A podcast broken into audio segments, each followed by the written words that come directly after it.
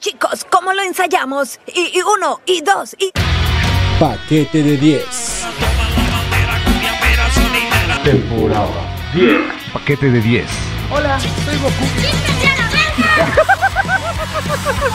Paquete de 10. Temporada 10. Las mejores historias, los mejores personajes. Bien,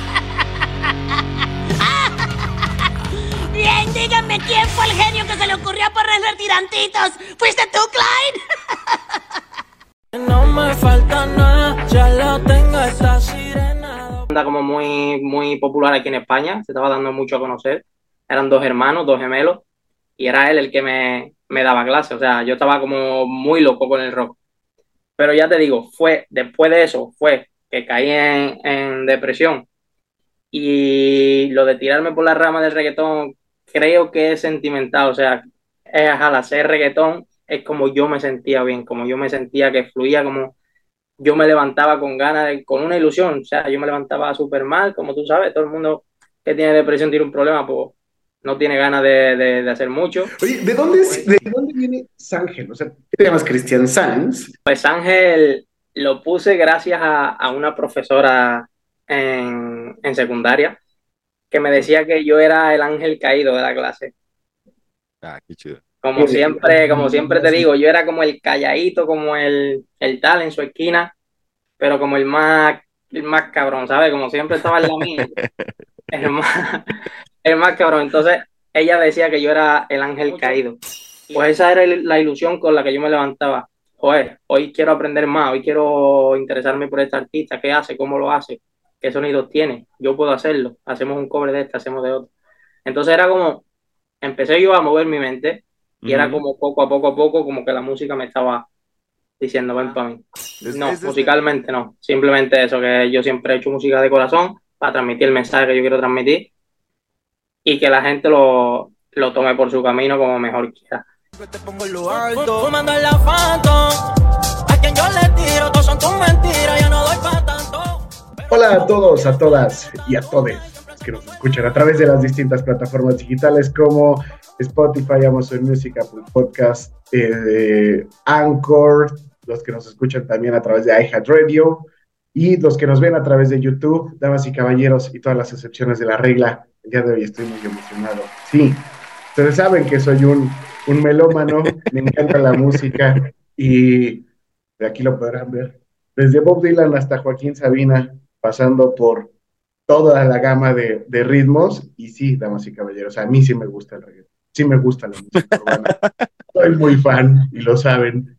Y el día de hoy, eh, este, el día de hoy voy a presentar a mi compañero de fórmula, ya me iba a seguir de largo, Mike. ¡Eh, ya te ibas, ya te ibas! Ahí va. Mike, ¿cómo estás? No, pues feliz, cabrón, feliz, perreando hasta abajo el día de hoy, güey. Hoy sí se vale y somos muy rockeros normalmente aquí en, este podcast, pero el día de hoy, amigos, les saludo con mucha emoción. Buenos días, buenas tardes, buenas noches, buenas madrugadas, dependiendo el uso horario, latitud y longitud donde se encuentren escuchando este hermosísimo podcast. Por segunda vez, mi querido Gustavo, estamos atravesando el charco, como decían los viejos cánones por aquí. Ya en alguna ocasión estuvimos hasta por allá por Australia y ahorita estamos allá en la madre patria, saludando aquí a, a un, un invitado que tenemos que estamos muy, muy, muy emocionados, muy contentos por tenerlo. ¿Y quién es, mi querido Gustavo? Porque escucho como que de repente como que charqueas como Bob Esponja, güey, como que vas a estar ahí con, con, con el agua a tope y con la canoa todo lo que da. ¿Por qué, Oye, Gustavo? no. ¿Quién es, quién es el que tenemos de invitado el día de hoy, güey? Es, un, es joven, porque digo, nosotros ya superamos los 30 amigos. Sí, Este, sí, sí. Colágeno, ¿eh? Fácil, güey. Pe- Pero está ya con- el día de hoy con nosotros. Eh, nació bajo el nombre de Christian San y ahora lleva el nombre en la música urbana. Y la verdad es que es, es un talento tremendo. Tiene. Ah, ¿qué, qué te puedo decir, Mike? Soy muy fan de lo que hace. Desde que lo empecé a escuchar, conforme iban saliendo las cosas, ahí iba yo, ahí iba yo. Y me resistía al principio cuando salió la música urbana, pero hoy me ha atrapado. Y me flipa lo que hace. Damas y caballeros. Joder, tío. está- el día de hoy está con nosotros Ángel. ¿Cómo estás, Ángel? ¿Qué tal, mi rey? ¿Todo bien? Por aquí, por Sevilla, España, todo bien. ¿Y ustedes? Todo Genial. chido. Muy, muy Guay, bien, como ustedes dicen. Por- por- porque deben saber que, que son siete horas de diferencia más o menos las que tenemos ahorita. Sí, no, siete, ocho horas, ocho horas más o menos. Este, Ángel, es Ángel está en, en Sevilla, nosotros estamos en Ciudad de México, son siete de la mañana de aquí. Sí, oye. Fíjate, Ángel, que aquí no nos parábamos tan temprano desde que existía un conductor que se llamaba Chabelo. Tenía un programa que salía a las 7 de la mañana los domingos. Al descanse el Chabelo. Pues, desde hace como 10 años no nos parábamos a las 7 el domingo. Así es, así es. A mí me gusta hacerlo trabajar bien. Eso. Muy bien. Ángel, pues vamos a arrancar. ¿Qué onda? ¿Cómo, cómo llegas a lo que comentábamos un poquito off the record que, que pues los españoles están rompiendo la mucho con la música urbana, contrario a lo que se pensaría que al ser un ritmo latino que tiene fusiones latinas, eh, pues los grandes representantes de Puerto Rico, de República Dominicana, por ahí algunos colombianos, eh, y de momento llega una ola española y la está rompiendo. Y la neta, el reggaetón español, lo que se hace allá, una muy chingón. ¿Qué te lleva? ¿Cómo llega? ¿Por, por qué decides música urbana y a lo mejor no, can- no hacer cantejondo, mi querido Sam? Pues sí, te explico los comienzos. Los comienzos fueron, o sea, quien me inculcó de verdad reggaetón, la música latina, fue mi hermano, que era el que escuchaba reggaetón, el primero que escuchó reggaetón en la casa.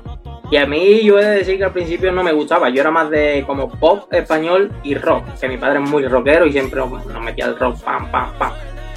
Pero como comentaba antes, mm, sufrí una depresión y fue, fue eso lo que me llevó en mi cabeza a buscar diferentes salidas, como en deporte, en, en arte, en otras cosas, pintura, miles de cosas, hasta que encontré la música y fue eso lo que me evadió del problema de, de la depresión que tenía en mi cabeza. Y fue ahí cuando me empecé a interesar por la música urbana porque era lo que realmente a mí me sacó de todo eso, a mí me nutría, a mí me hacía levantarme con ilusión, pasé, pasé música. Está Y- y- tremendo eso que comentas, carnal, porque eh, evidentemente cuando empezamos a, revisarte y, para ver más o menos de qué venía tu, historia, normalmente se, entiende o se, se puede pensar que al ser una persona eh, del sexo masculino en un género como el reggaetón, todo es muy simplista.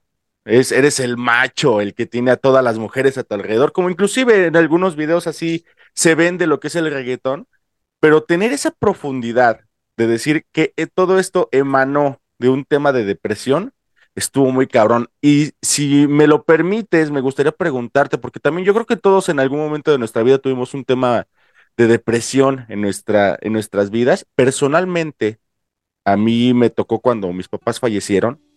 Fallece mi papá y al, casi al año fallece también mi mamá. Y, güey, la depresión está muy cabrón. Es algo que, que, que te puede destruir, pero también te puede dar, em, eh, dar inspiraciones. A mí me empezó a dar la inspiración de, de hacer esto del podcast, que todos ustedes, amigos que nos escuchan, pueden ver y pues bu- buscar hacerlo alegre, con todos estos colores, con todo esto que, que ustedes ven. Si me lo permites, mi buen Ángel, ¿qué fue esa situación que a ti te llevó a ese estado tan culero que es la depresión? Pues fue como, como un cúmulo de todo, la verdad, porque, o sea, mayoritariamente fue la separación de mis padres, que fue lo que, lo que como más me chocó y más me dolió y no entendía el porqué y demás. Una típica separación de un niño que con 12 años que le cogió, entre 12 y 16 años. Entonces eso me chocó mucho, no entendía el porqué, no entendía cómo, qué pasaba, si ellos se separaban, demás. Y, y también se juntó, pues, que yo tenía como o sea, siempre he sido como muy solitario en tipo de amistades y demás. Siempre he tenido como problemas para, para relacionarme con la gente. Era como tímido, pero cuando, cuando no era tímido no me terminaba de encajar la- las vibraciones de la gente, la energía de la gente. Como que siempre he estado por el mundo muy solo y muy a lo que yo quería, como un niño marginado. Y bueno, se juntó todo. Se juntó eso, la separación de mis padres, se juntó que como que no tenía amigos, siempre estaba en la casa, se juntó también que ahí a la adicción de los videojuegos por estar tanto tiempo en casa, Qué eso me hacía también un mal, entonces era un cúmulo como de varias cosas que, que ahí terminó hasta allá. ¿Qué videojuego jugabas? Digo, si no es ahí. Yo Call of Duty, Ah, no, ah, qué chingón. Claro, qué brillo. Oye, pues, tú tienes 20. Yo tengo 24. 25, o sea, ay, chavo, güey, nosotros ya, no es que nosotros jugamos Pac-Man. Este, ¿Qué pasó, Gustavo?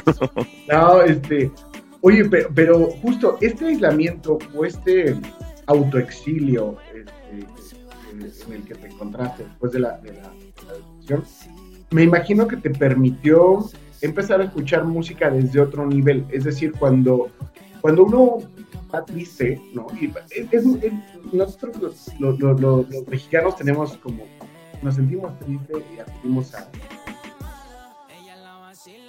Y, y- y parece que es como la onda de meterle el dedo a la llaga más.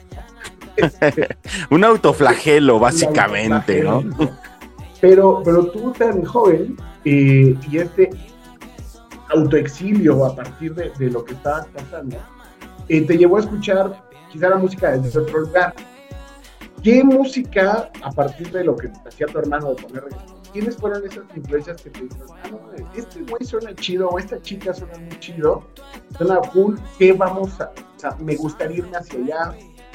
¿Quiénes fueron esas primeras influencias de la música? La primera, la primera de todas fue, fueron las canciones de, de J Balvin. Y no, y no solo, o sea, no hablo musicalmente, sino por también nutrirme de, de- eso que él tenía, que tiene depresión, sufre de brotes depresivos y demás. Entonces yo me enfocaba en él por eso. Coño, si yo tengo esto, él también lo ha tenido y está donde está, es quien es, una figura enorme, pues yo también puedo serlo. O sea, me daba como fuerza, como inspiración, que siempre él da ese mensaje. Y fue el primero en el que yo me enfoqué para como para coger fuerza y, y empezar a dar un pasito por ahí. Ese, ese, J Balvin ha sido toda una influencia. Ahora, este, y por ejemplo, Ángel, esta confrontación, digo, entrando, ahora sabemos que, te- que- fue como esa primera influencia. eh, ¿Qué es lo que a ti, por ejemplo, de, de este tipo de reggaetoneros como J Balvin, eh, en- haciendo una autocrítica también, dirías, güey, esto como que a mí no me gustaría. Lo, lo pregunto específicamente porque J Balvin se ha visto envuelto en algunas cosas, pues eh, con, con, con Residente y todo este asunto, ¿no?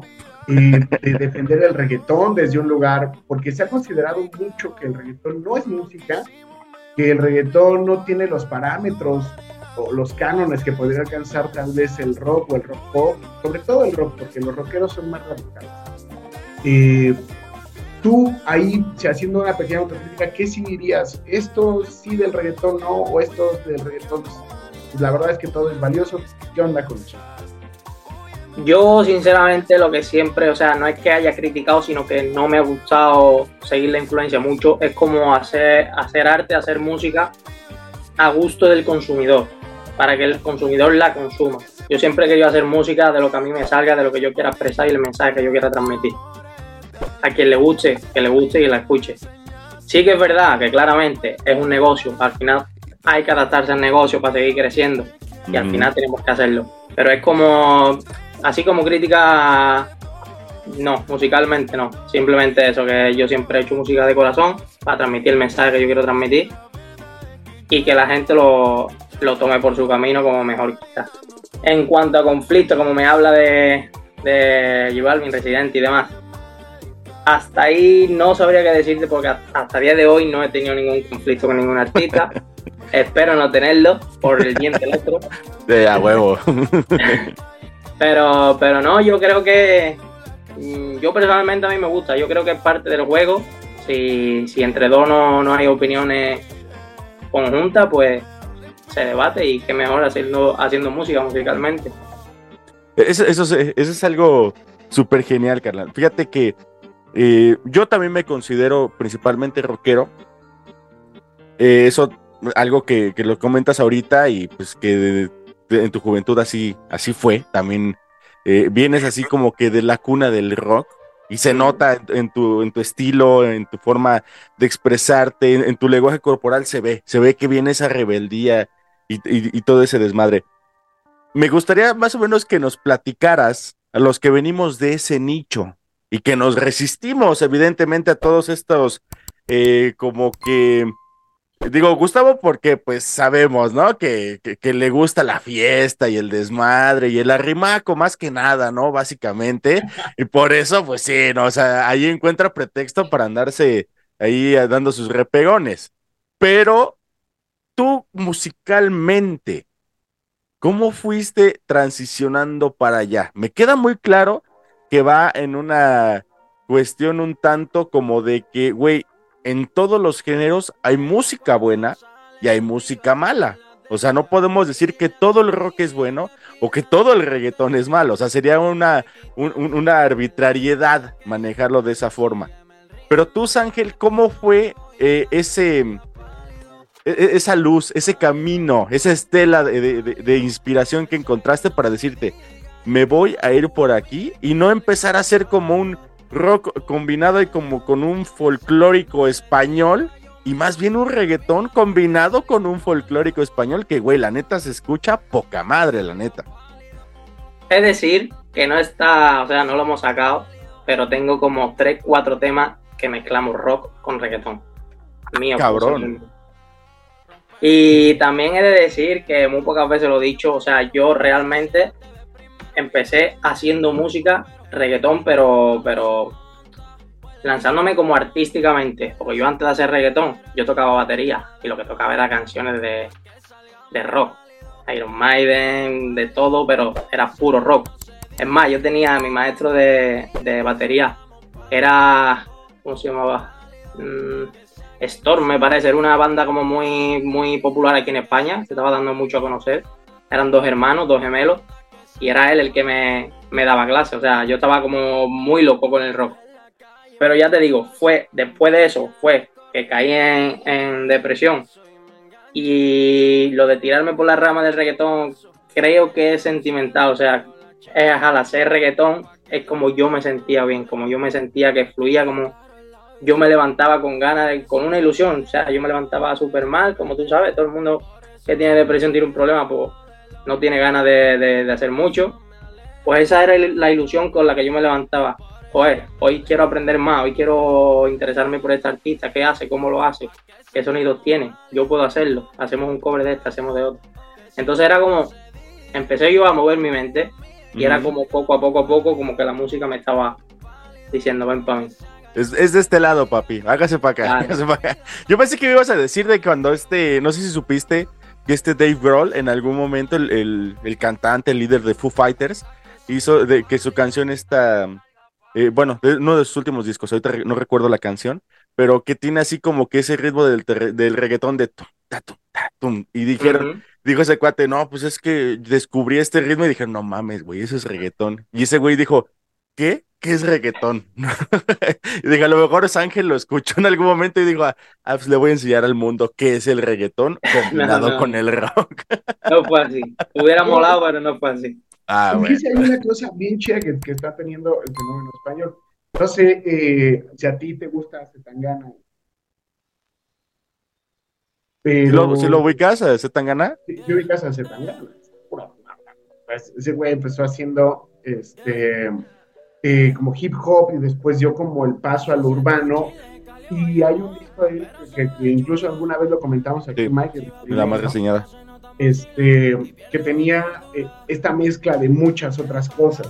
Sin embargo, en España ya habían hecho varias mezclas, ya funcionaban ritmos desde antes, ¿no? Estopa era uno de ellos, Eso. Que, que, que, ya mezclaba muchas otras cosas.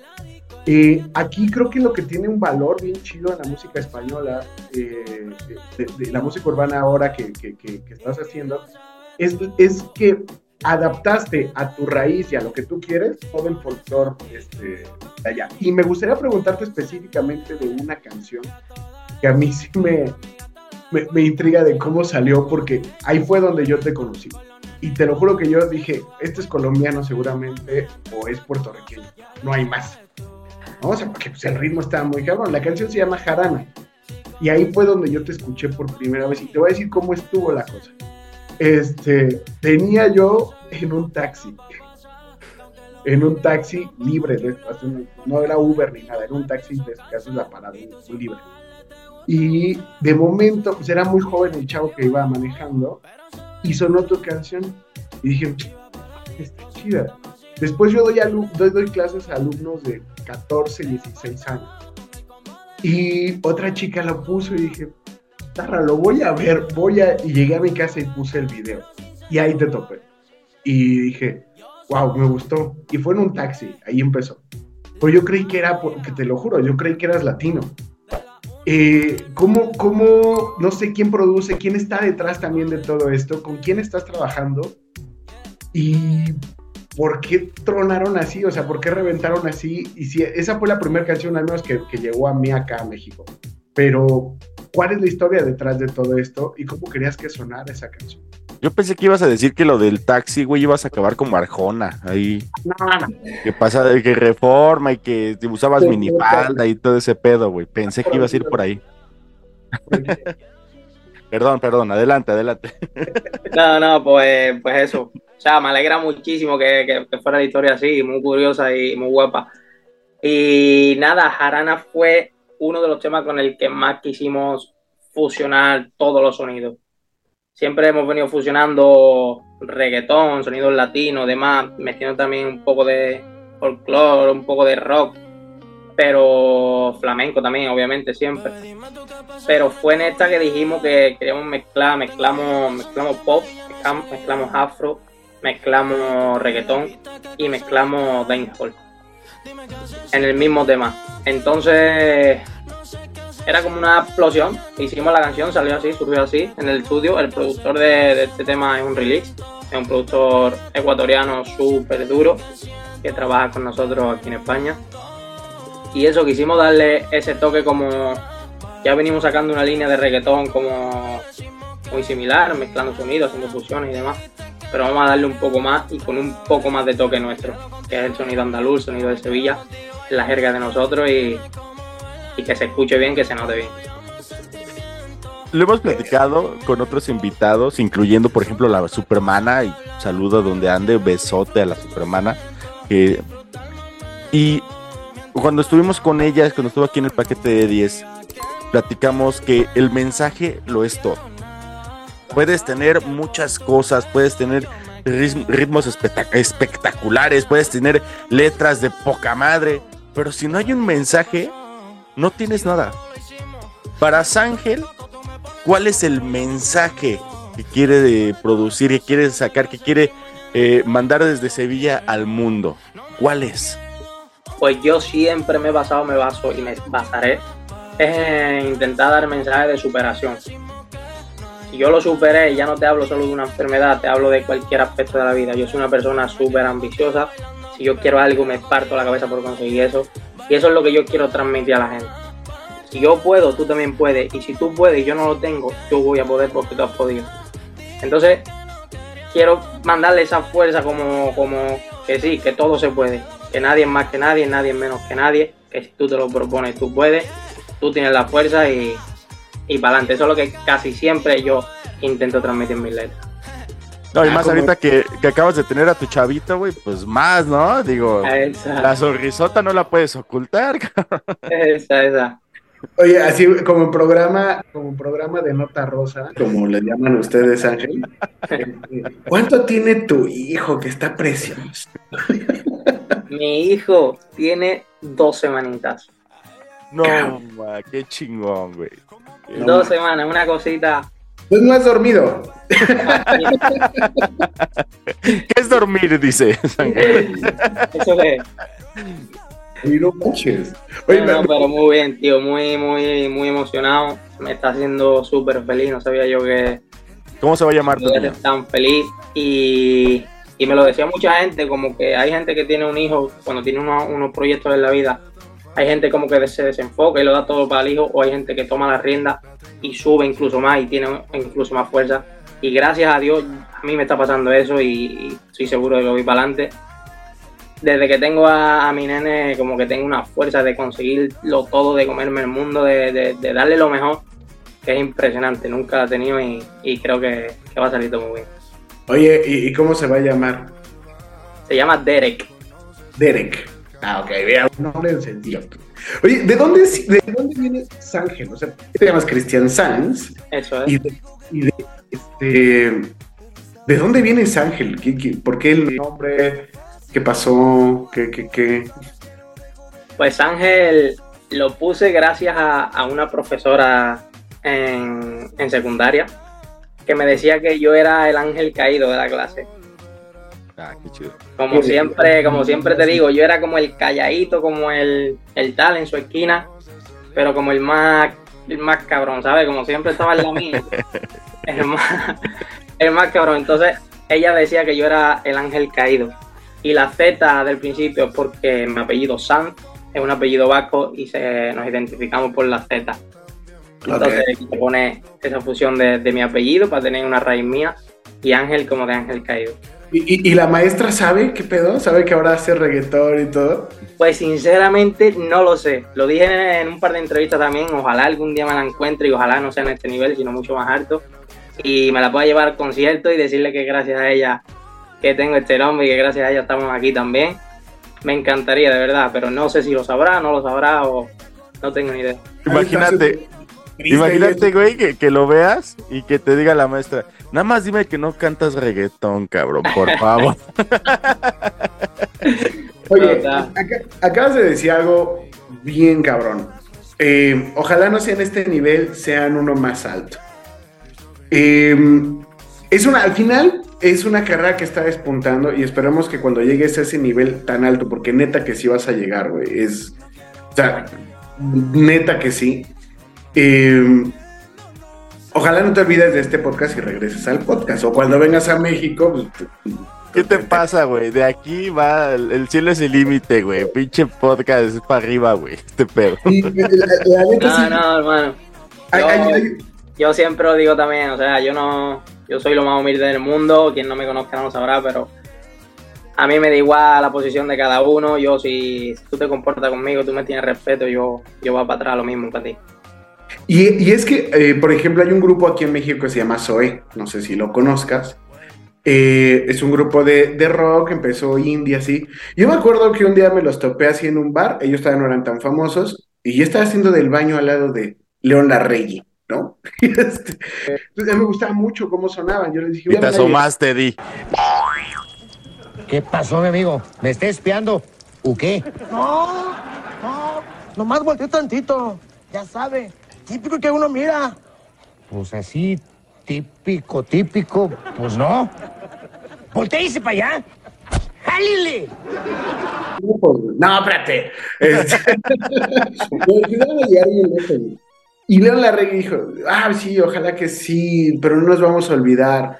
¿Tú crees que la fama fatal en algún momento te hace desvariar este Sángel? Porque digo, eh, hoy, hoy veo que haces promoción, quien, quien lo siga en sus redes sociales se dará cuenta, hace promoción de mano en mano, güey, luego sale va y te regala el QR de la, de la rola, ¿no? Y, y- y- no, es que chingón, güey, porque esa experiencia no te la va a borrar nadie Claro. y las redes sociales te la van a dejar ahí eternamente, pero ¿tú eh, crees que en algún momento la fama en un género tan cabrón y que tú pega con todo hace perder al- a, a la persona como es realmente? Y, o sea, ¿tú, ¿tú qué piensas de cuando llegues allá, este cementerio? Ya estás Pues- llegando, güey, ¿eh? Ya estás a un paso, cabrón, la neta. Dios quiera, Dios quiera que sí. Yo, yo creo que, o sea, sí que es verdad que hay gente como que, que se puede desviar, como que se lo toma de la manera que no, que no debería. Y como que se le va un poco su esencia de lo que era, pero yo creo sinceramente cuando una persona, cuando cualquier persona está en un nivel muy alto, que tiene tantas cosas, tan poco tiempo por lo que atender, yo haría, o sea, yo haría, yo creo que el problema es como que demasiada, demasiada información, demasiado trabajo, demasiado tal, como para poder atenderlo todo. Entonces se puede mm, transgiversar las cosas de si yo hago un podcast ahora mismo con ustedes y el mes que viene soy el número uno del mundo y tú me llamas para un podcast otra vez, a lo mejor yo te digo que no, pero no porque se me haya ido la humildad, sino porque a lo mejor tengo 20.000 podcasts más cerrados antes que el tuyo. No sé, son, son cosas que ya te digo, habrá gente y las hay 100% de que tienen un nivel más alto y como que se le sube un poco y bueno, ya tú no, no eres mucho, pero ya te digo, yo por mi parte, yo quien me trata bien, yo trato bien, quien me respeta, lo respeto más y por mi parte, mientras yo pueda, mientras esté en mis manos, conmigo no, no, no va a haber ese problema, estoy súper seguro. Chingón. Chingón. ya nos tenemos que ir a, a nuestra pausa aquí de, de la mitad del, del episodio. Se nos fue rapidísimo. Siempre decimos eso, me ha gustado cuando estamos aquí en una plática tan amena con una persona que, güey, te tengo que, que, que felicitarte, tengo que, que reconocer que la humildad es algo que se te nota. Y es por el rock, básicamente, ¿eh? Digo, tengo que decir, a huevo, sí, sí, sí. El rock te hace humilde. No como a Zoé, pero a ti sí te hace- que, que cuando, que cuando estabas platicando tu anécdota, Gustavo, sí, Ángel hizo cara como que, ¿qué es un Zoé? No, no entiendo. Así de famosos son los cabrones. Sí, sí. Pero a ver, Gustavo, a ver, échanos tu, tu, tu pregunta que se va a quedar al aire para que nos la responda aquí nuestro invitado. Cuando Sí, te- tengo, tengo otra pregunta. Este, fíjate que eh, escuchando tus canciones, el- dijiste hace unos minutos algo bien interesante. Todas las canciones hablan de superarse, de si yo pude, tú puedes y puedes más y, y siempre salir adelante. Hay una canción que me gustaría que me contaras porque eres muy joven, o sea, te llevamos casi 10 años, mi querido Ángel, nosotros. Este, eh, la canción de Borracho. Ah, ese sí me interesa. La- ¿Cuál es la historia que está detrás de eso? Porque, y con eso vamos a regresar después del corte, mi querido Mike. Eh, pero, ¿cuál, cuál es la historia? Porque es un desamor muy cabrón, pero, pero el güey lo supera, pero ¿qué hay detrás de eso? O sea, ¿cómo un chavo puede hablar de esos niveles? Porque, y lo pregunto también para que nos lo respondas después del corte. En comparación a otros reggaetoneros, tú te ves, un- te una persona muy sana, o sea, se ve que haces ejercicio, pero me pasó lo mismo con un reggaetonero que me gusta, que se llama Guaina. Guaina se veía un tipo muy sano y todo, y un día dice, pum, yo traía un pedo de drogas impresionante. Dices, no mames, no machaba su cuerpo con las drogas. O sea, por ejemplo, su aspecto. Eh, ¿qué onda? ¿Cómo lidias con ese fenómeno que también está alrededor de la música urbana? Si nos lo contestas después del corte, estaría buenísimo. Perfecto. Pues ahorita regresamos con Sángel aquí en el paquete de 10, güey. Vamos a tener que, que cal- calentar bien las rodillas para bajar hasta el piso. Ahorita nos vemos, no nos tardamos nada. Esto es paquete de 10.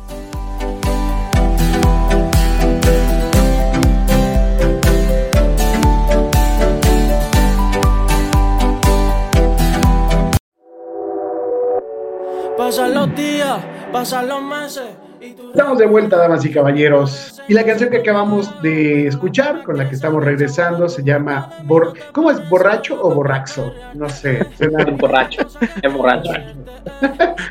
de, de- del disco Magia de Sángel. Y lo dejamos, dejamos una pregunta al aire que tenía que ver con esto para que Sángel lo pueda- pero antes de que vayas allá la pregunta, carnal, eh, ¿tiene algo que ver con la de Manuel Turizo? ¿Por ahí te inspiraste, algo así? ¿O por qué la doble X? A ver, digo, no es por chisme, no, no por criticar, ¿eh? Porque la neta estaba muy chida la rola, ¿eh? Tengo que decir. Sí, no, la doble X la, pusimos a poner, la quisimos poner como para darle el sentido. Le íbamos a poner en principio la, la canción tenía 3X. Como Yo, doble- yo también es lo que primero que pensé, güey. Dije, ¿por qué le pusieron la tercera? Digo, ya para que se viera más morboso, ¿no? Claro, eso es, eso es. Le quisimos poner tres, pero, pero no, había como dos canciones que ya se le habían puesto de diferentes artistas y no quisimos hacer lo mismo. Entonces le quitamos una y le dejamos dos, pero con, con ese sentido, ¿sabes? El sentido, te estoy contando una historia de desamor, pero también te estoy contando de que, de que hay algo picante ahí. Sí, sí, sí. Pero, pero es un desamor superado, es un desamor que supera, o sea, donde le puedes decir, y justamente dejamos esa pregunta al aire, donde te decíamos, Ángel, que Que por cierto, perdón, perdón, Gustavo, que te interrumpo otra vez, discúlpame, hermano. Pero recuerden, recuerden que las canciones están en el Spotify, en iHeartRadio, en Amazon Music, en todas, allá, porque allá sí nos dan chance de musicalizar. Y mientras estamos acá pues echando chal, que como decimos aquí en México, eh, pues podemos tener música de fondo, a gusto, platicando, lo que en YouTube no nos gusta. En YouTube nada más pues se tienen que conformar con las bellezas que aquí están eh, ustedes viendo, sí, sí, sí, digo, con este Con de galanes preciosas. que el día de hoy estamos así. Y ahora sí, Gustavo, arráncate con lo que estamos, porque, güey, no, no tiene desperdicio la playlist que pusimos en, en Spotify, ¿eh? La neta, Sángel, te felicito. Qué buena eh, selección musical nos mandaste. Ahora sí, Gustavo, Ah. date. Ahora sí, después de cuatro interrupciones. Ya me la debías, cabrón. Siempre me andas Sí, interrumpiendo a tu amigo. no mames, no me hagas eso. Sabes que estoy controlando no fanear Sí, así. güey, no manches. ¿eh? Estoy tratando de no ser una groupie, güey, y tú.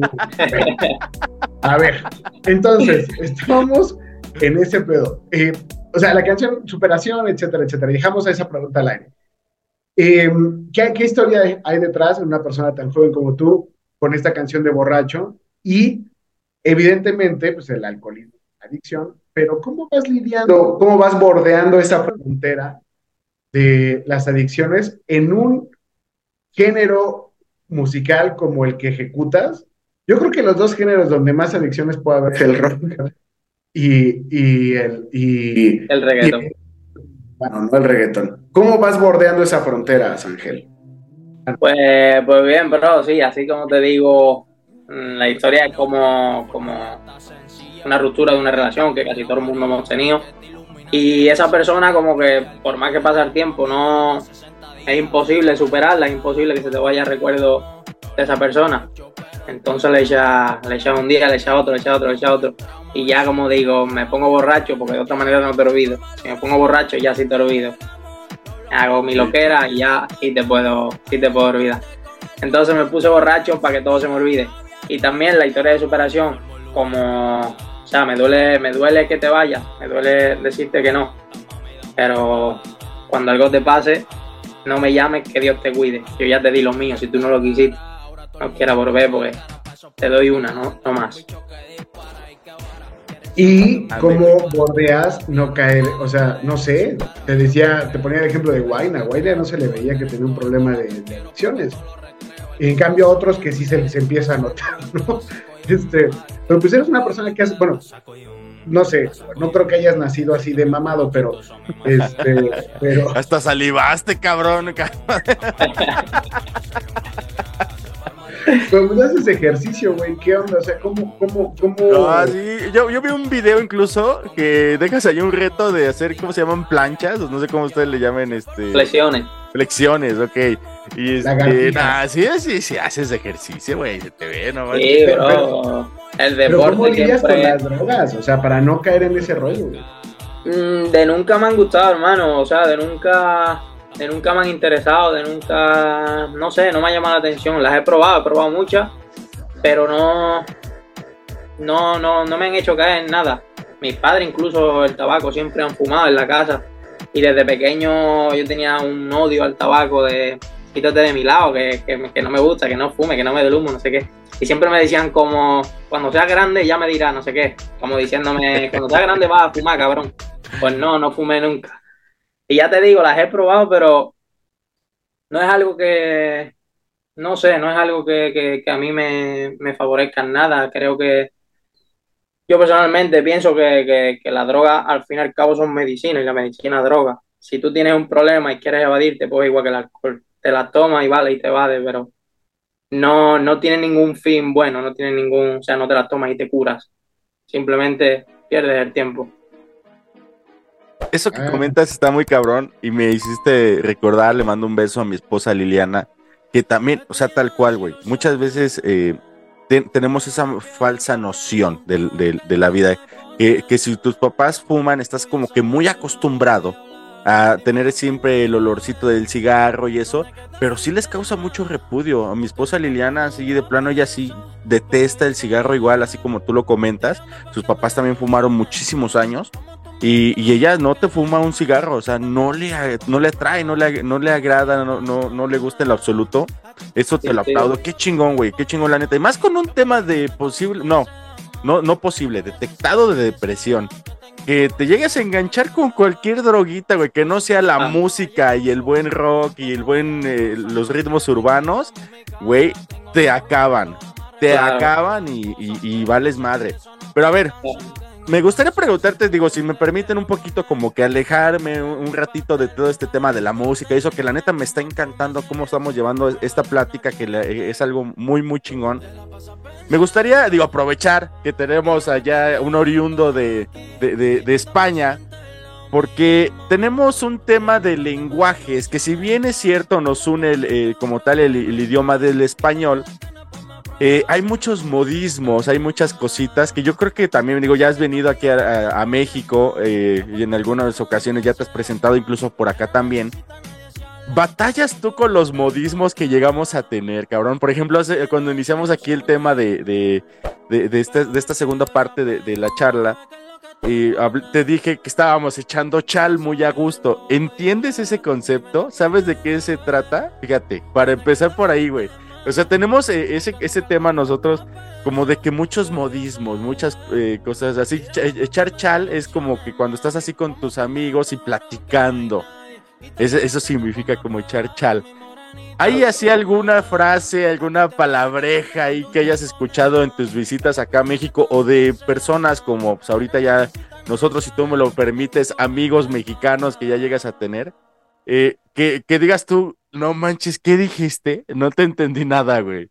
Pues esa es una, esa es una de las que más, o sea, cuando no, cuando no sabía nada de cultura mexicana, esa que tú acabas de decir, la de no manches, güey, es una cosa que, que yo nunca entendía. Eh, que no manches, ¿qué? Que no manches, pues aquí no manches una No mancha. ensucié. ¿no? Dices. Claro, y ya después, pues, vas, vas, vas ah, interactuando con la gente y demás, hablando y vas entendiendo un poco más por las expresiones. Pero sí, em, creo que hay muchísimas y creo que es el país como que más, que más, que más jerga tiene, más, como eso, no manches, mm, la neta también, tampoco la entendía, lo de la Sí, neta. sí. Con miles de cosas así que ahora mismo no, no se me ocurren, pero Te voy a dejar yo una creo que tarea. la mayoría la entiendo. Te voy a dejar una tarea. Mexicano. Tienes que escuchar el fraseo de una canción que se llama Chilanga Banda. Chilanga Banda. De Café Chilanga Tacuba. Banda. Es una canción escrita por Jaime López y que la inmortalizó un grupo mexicano que para Mm. nosotros es así, algo así como, casi casi como los Rolling Stones, que se llama Café Tacuba. Este, y, y, y Café Tacuba re- eh, volvió muy popular esta rola. La canción se llama Chilanga Banda y todo es con Che. Con Che. ¿Qué es la Sí. Che? Sabía que iba a preguntar qué es la Che. La Che es la conjunción de la C con la H. Entonces, Bueno, de ahí en- sale Como no Chido. manches. No manches. Chido, ya, por ejemplo, la canción dice, ya chole chango chilango, que chapa chamba te gusta. No checa andar de tacuche y chale con la charola. Y así se va.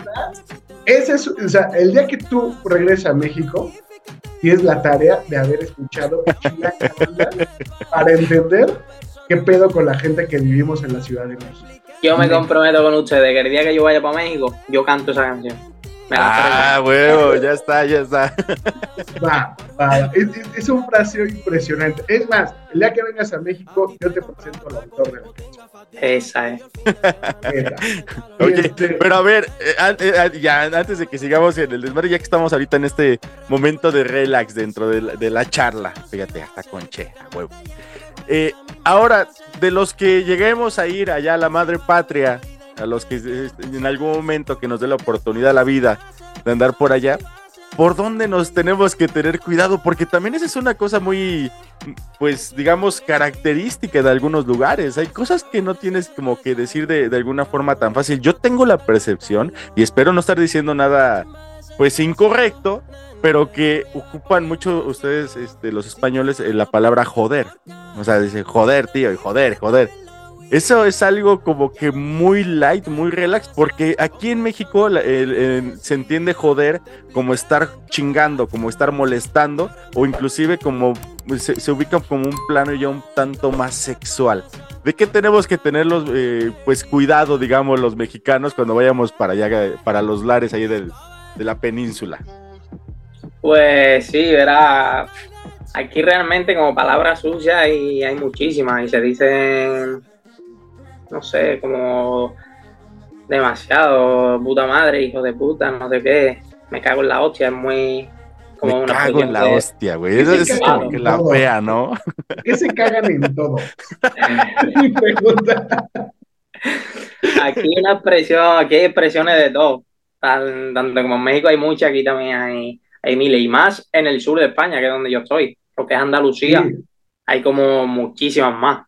Pues si te Fíjate, vas para el norte, hay- hay- Ahí es súper chido. Creo que ah, nada es, nada es fortuito, Ángel. Eh, yo soy amante de la cultura española. Tan así los que me conocen, tengo tatuado un toro. Este, la fiesta brava me gusta. Los que me conocen saben el qué pienso acerca de los gitanos, qué pienso acerca de Picasso. Eh, estás, estás en Sevilla, Andalucía, tierra gitana, y te digo que nada es fortuito, porque yo creo que eh, el origen, el ADN que tú traes ya viene marcado con un talento innato, mi querido Ángel. Eh, los gitanos son gente y ha sido gente sumamente talentosa, ¿no? Eh, desde el siglo XVI que, que- que existía este, este, o se tiene registro de los primeros gitanos con los espectáculos itinerantes. Eh, tú ya lo traes, güey, ahí en, la, en, la, en, la- en- en el ADN, cabrón. Entonces, yo, yo lo que creo, eh, y a todo esto iba con que, pues, neta, o sea, es, es, es bien padre conocer que toda tu, tu- tu propuesta musical y, y- y todo, todo este talento que tienes, pues, y todo el- a la depresión, pues la llevaste a, a- a- a- la focalizaste eso. Yo creo que explotaste un talento, insisto, vives en una tierra de talentosos. Los gitanos son la cosa más impresionante. Bob Dylan tiene un disco de 1971 que se llama Desire, que todo el sonido es gitano y es una maravilla. O sea, neta, ustedes son una influencia cabrona. Entonces, ya tienes ocho pasos ganados. Sí, bro, gra- gracias a Dios. chingarle un poco más y ya, ¿no? Gracias a Dios, esto es una tierra, o sea, yo la amo. Yo estoy viviendo en diferentes lugares, pero como, como mi tierra no. Yo que soy de aquí, no, no, no, no creo que haya ninguna más.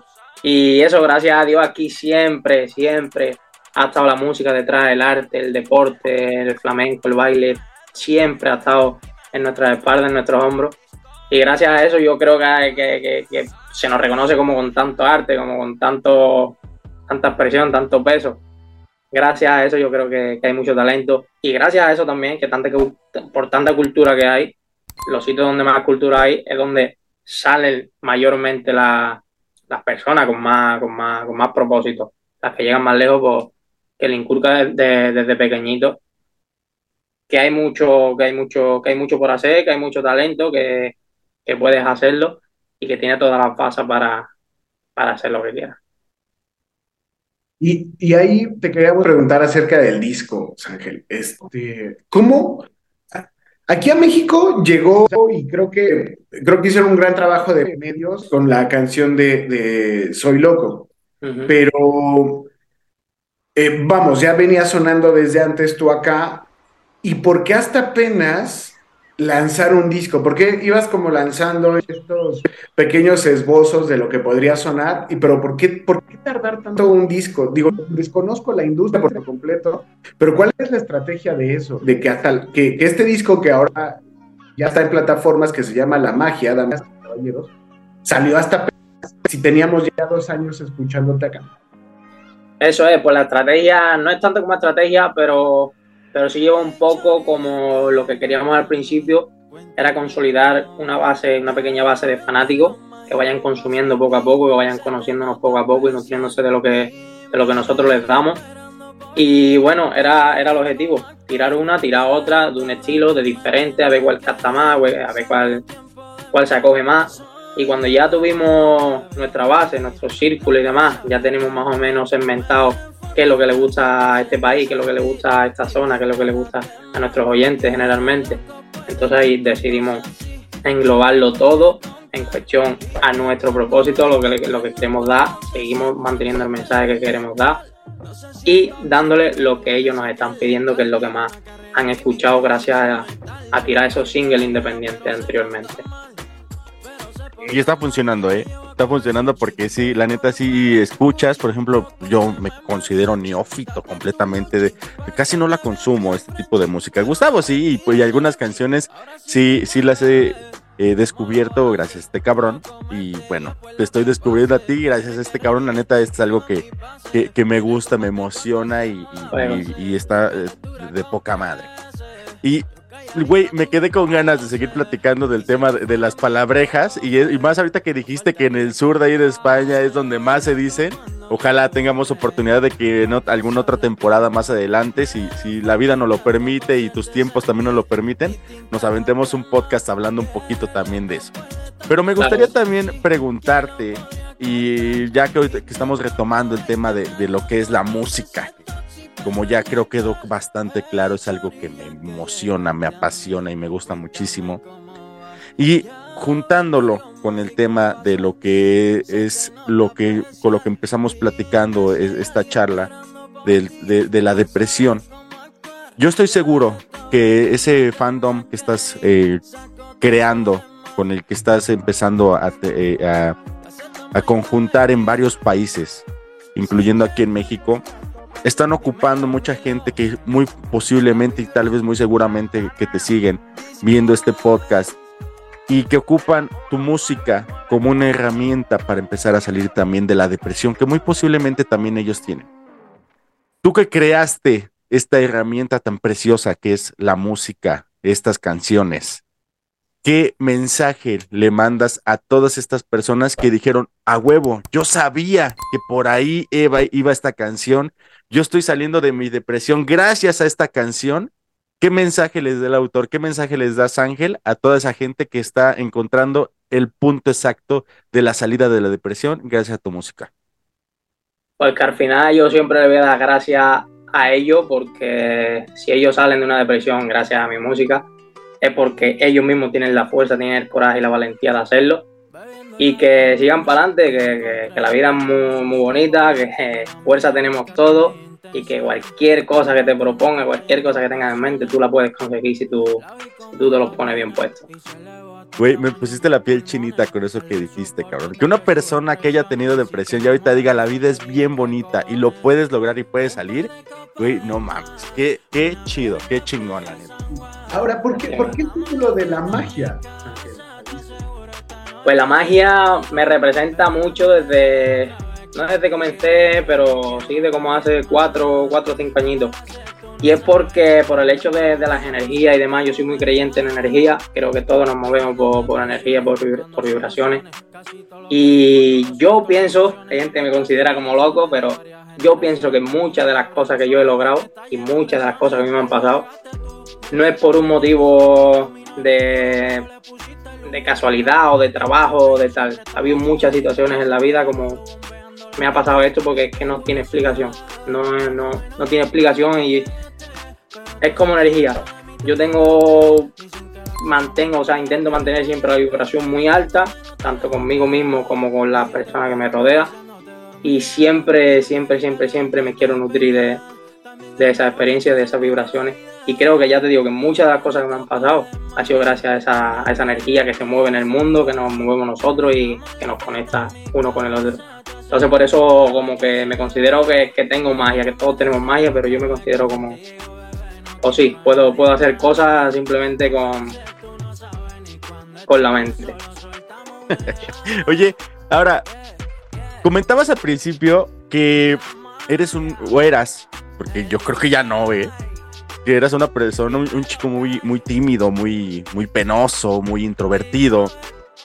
¿Cómo te preparas? ¿Cómo le haces? Porque yo en algún momento también, ya lo he comentado en otras ocasiones, también fui músico, también en alguna ocasión, digo, me, me ufano inclusive también de que toqué en el lunario del Auditorio Nacional, eh, en lugares pues, más o menos importantes, le abrimos a la Castañeda también en algún momento, este, con la banda de rock de los Amphiters, que también en algún momento tuve. Y para pararte enfrente de las luces, cabrón, y pararte enfrente de un escenario con cientos o miles de personas, o no sé, digo, no, no sé cuál ha sido como que eh, el, el escenario más grande que has pisado y para cuántas personas. ¿Cómo se prepara una persona que era tímida? ¿Cómo, era, ¿Cómo le haces, güey? Porque la neta está cabrón, ¿eh? No es tan fácil. Y bueno, Gustavo no me voy a dejar mentir que también, pues, es, es, este director, es, es, es un actor. Y, güey, pararte enfrente de la gente y órale, ahí va mi, mi propuesta, ahí va lo que yo hago, dense, está cabrón, güey. ¿Cómo te preparas eh, mentalmente tú, Ángel, para poder hacer eso?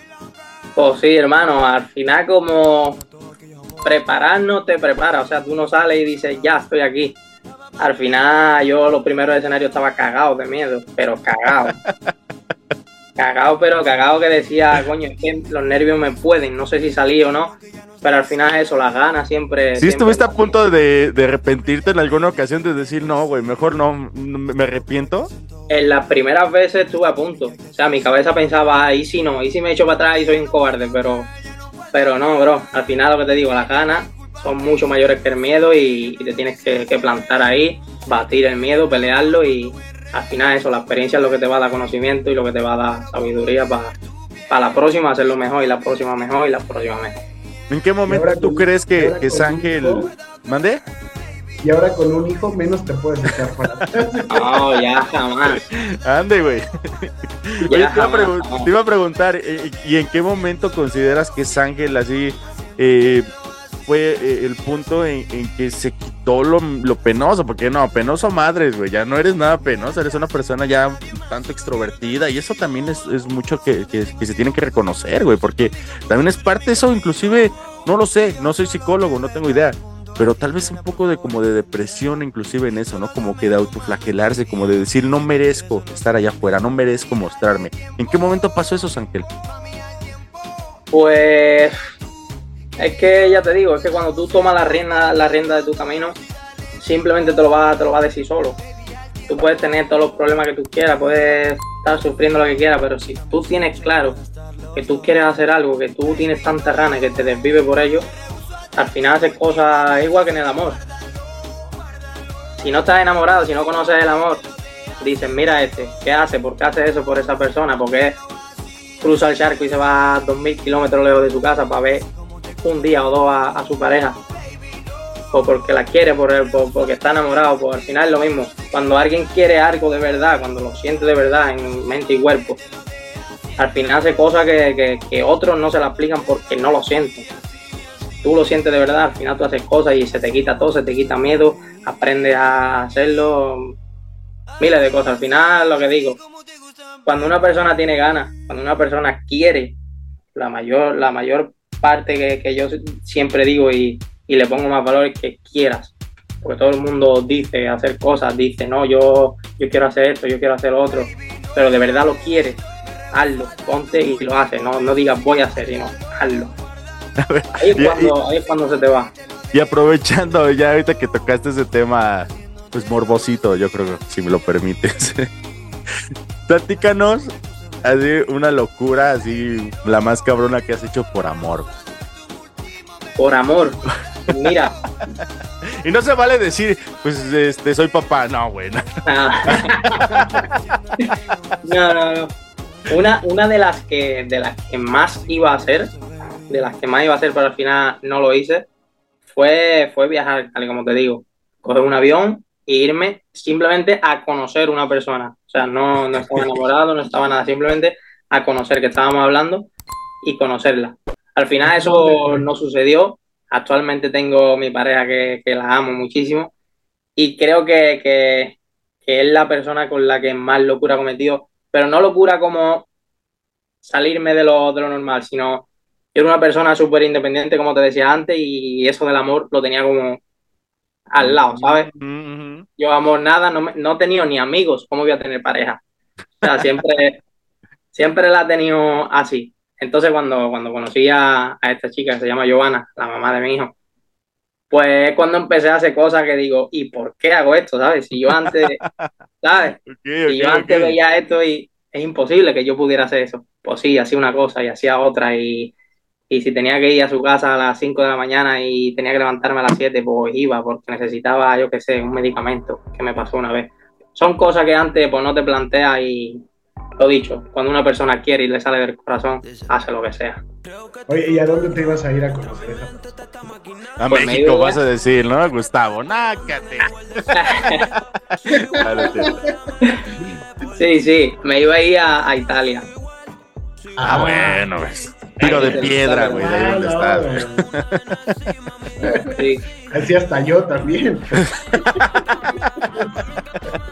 Sí, ahí si le habla el- algún Nubel jovencito de allá de Italia, pues le van a dar pretexto a Gustavo para que vaya para allá, ¿no? No, no es cierto. Sí. Gustavo No, está muy, muy bien comprometido y no, no, no, no estén mandando. 13, pues, 13 años, 13 años con... saludos, Ya, saludos al buen Eduardo. Sí, y además él, él me decía... este, Llamamos Eduardo. Sí, pero aparte, cuando, cuando me contestó Ángel por Instagram, es porque así lo contacté, este fue, dice, neta, sí, y sí, sí, no es, no, sí es, yo creo que sí es. Pues no sé, vamos a ver si, se- si surge la entrevista. Ángel, rápidamente, ¿tienes planes de venir a- acá a México a presentarte? ¿Cómo está la cosa respecto a México? No me importan los otros países, la verdad, damas y que usted nos escucha en Colombia, en otros, no me importa. Me importa primero saber qué onda acá, ¿vas a venir o qué onda? Pues te diría que sí, lo que no sé si, si se va a cumplir eh, en el periodo de este año, porque me quedan planes, te voy a hablar de otro país, lo siento mucho, me quedan planes en Colombia. Y antes de ir, antes de ir a México, o Dios quiera que no, y tengamos que ir a México porque sí, porque así lo mande, pero tenemos que cubrir planes en Colombia, conciertos, eventos y demás. Y el siguiente país que quiero, que quiero ir, efectivamente, es México. Allí tengo contacto, tengo amigos, tengo. O sea, me quedé con mucha hambre la última vez que fui, con ganas de comerme todo aquello. Y más incluso porque el último día, o sea, tenía el vuelo para un día y cerramos una fecha pa- para el día siguiente de ese vuelo. Yo pensaba que tenía el vuelo más tarde. Entonces al final tuvimos que cancelar y era un concierto súper tocho de 5.000 o 6.000 personas. Y eso me dolió muchísimo en el corazón cancelar eso. Pero, pero nada, sí. Cuando, cuando vayamos para allá lo vamos a hacer de puta madre, mejor que la, que la otra vez. Y verá que, que seguramente sea prontito, Dios quiera. A huevo, a huevo. A ver, ahora. acá, vamos a este- llevar unos muy chidos. Ah, y sí, prometiste, y prometiste banda. Oye, pero a ver, platícanos, ya tenemos que empezar a cerrar el podcast. ¿Qué presentaciones se vienen? O sea, sí, Gustavo pues es un pinche envidioso ese cabrón, si quisiera nada, que fueras a, tocar allá su casa y que le diera serenata a este güey solo, pero no, para los demás este, que nos están escuchando, dinos a dónde te vas a presentar, qué, presentaciones se vienen. Y también una vez te quiero preguntar, ya que vamos a estar en esto, ¿a dónde te gustaría a ti ir? Así, a cualquier parte del mundo, cualquier lugar, obviamente aparte de México, pero ¿a dónde te gustaría? ¿Dónde sería así como dijeras, wow, cumplí mi sueño con ir a este lugar? Pues siempre lo he pensado, o sea, sueño y, y todavía sigo soñando y hasta que lo logre seguiré soñando de cantar en estadios súper tochos en, Latinoamérica y Estados Unidos.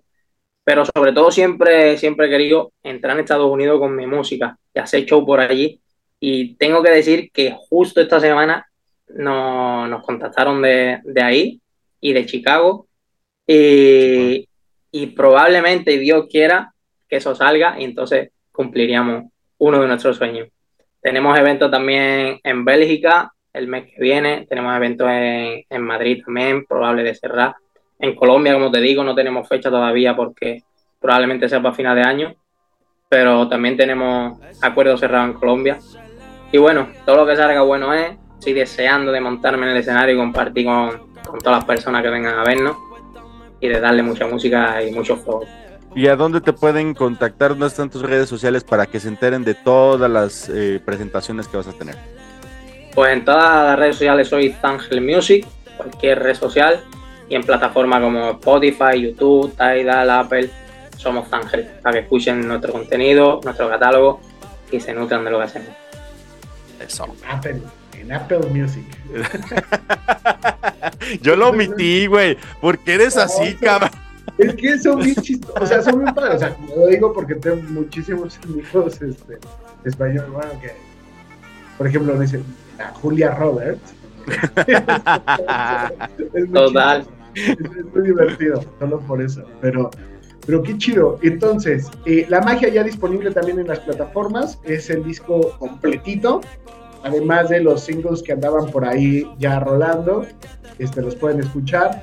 Y pues, Ángel, neta, neta, neta, muchísimas gracias por tu tiempo. Este, por interrumpir tu paternidad una hora. y, güey, muchas gracias, neta. Nada, bro. Gracias, gracias a ustedes por compartir, por compartir este ratito. Al final a mí también me nutre esto de charlar entre, entre personas humanas y sobre todo de música. Así nos conocemos más y, y nada, lo dicho. Que aquí en cuanto se pueda, yo soy para ustedes. Excelente. Pues Gustavo, este episodio yo creo que te lo voy a pagar triple, güey, porque la neta me gustó No, no mucho. me lo pagues. No, No me te lo pagues, no, Qué bueno que lo Ese dijiste, gracias. Quedó grabado. Quedó grabado. ya quedó grabado. Uf. Amigos, pues yo soy Isma-bajo el Mike en todas las redes sociales. Sigan por favor al paquete de 10, compartan. Este tipo de episodios personalmente a mí me encantan porque llevan ese trasfondo, eso que a alguien le puede servir, eso que a alguien le puede ocupar, pues, esta herramienta que podemos llegar a, tener para salir de la depresión, que es algo muy culero, pero que por personas, y sí, como lo dices, como un ángel, como tú eres, cabrón, que, te, que lo hayas encontrado esta herramienta para salir de ahí, te lo súper agradecemos. Y pues Ángel, los micrófonos son tuyos. Salúdalos, mándales un mensaje, emociona a tu público que están aquí también en el paquete de 10. Muchas gracias desde México y pues despídete de la banda. Muchas gracias. Pues nada, gracias a todos ustedes, muchísimas gracias a México completito, que los quiero muchísimo. Ojalá pronto nos veamos, nos veamos la cara, compartamos juntos y nada, que sigan siendo fuertes, que luchen por sus sueños y para adelante, que queda mucho camino. Eso. Gracias. Y hasta aquí el paquete de 10. No olvides rankearnos con 5 estrellas y muchas gracias por escucharnos. Bye.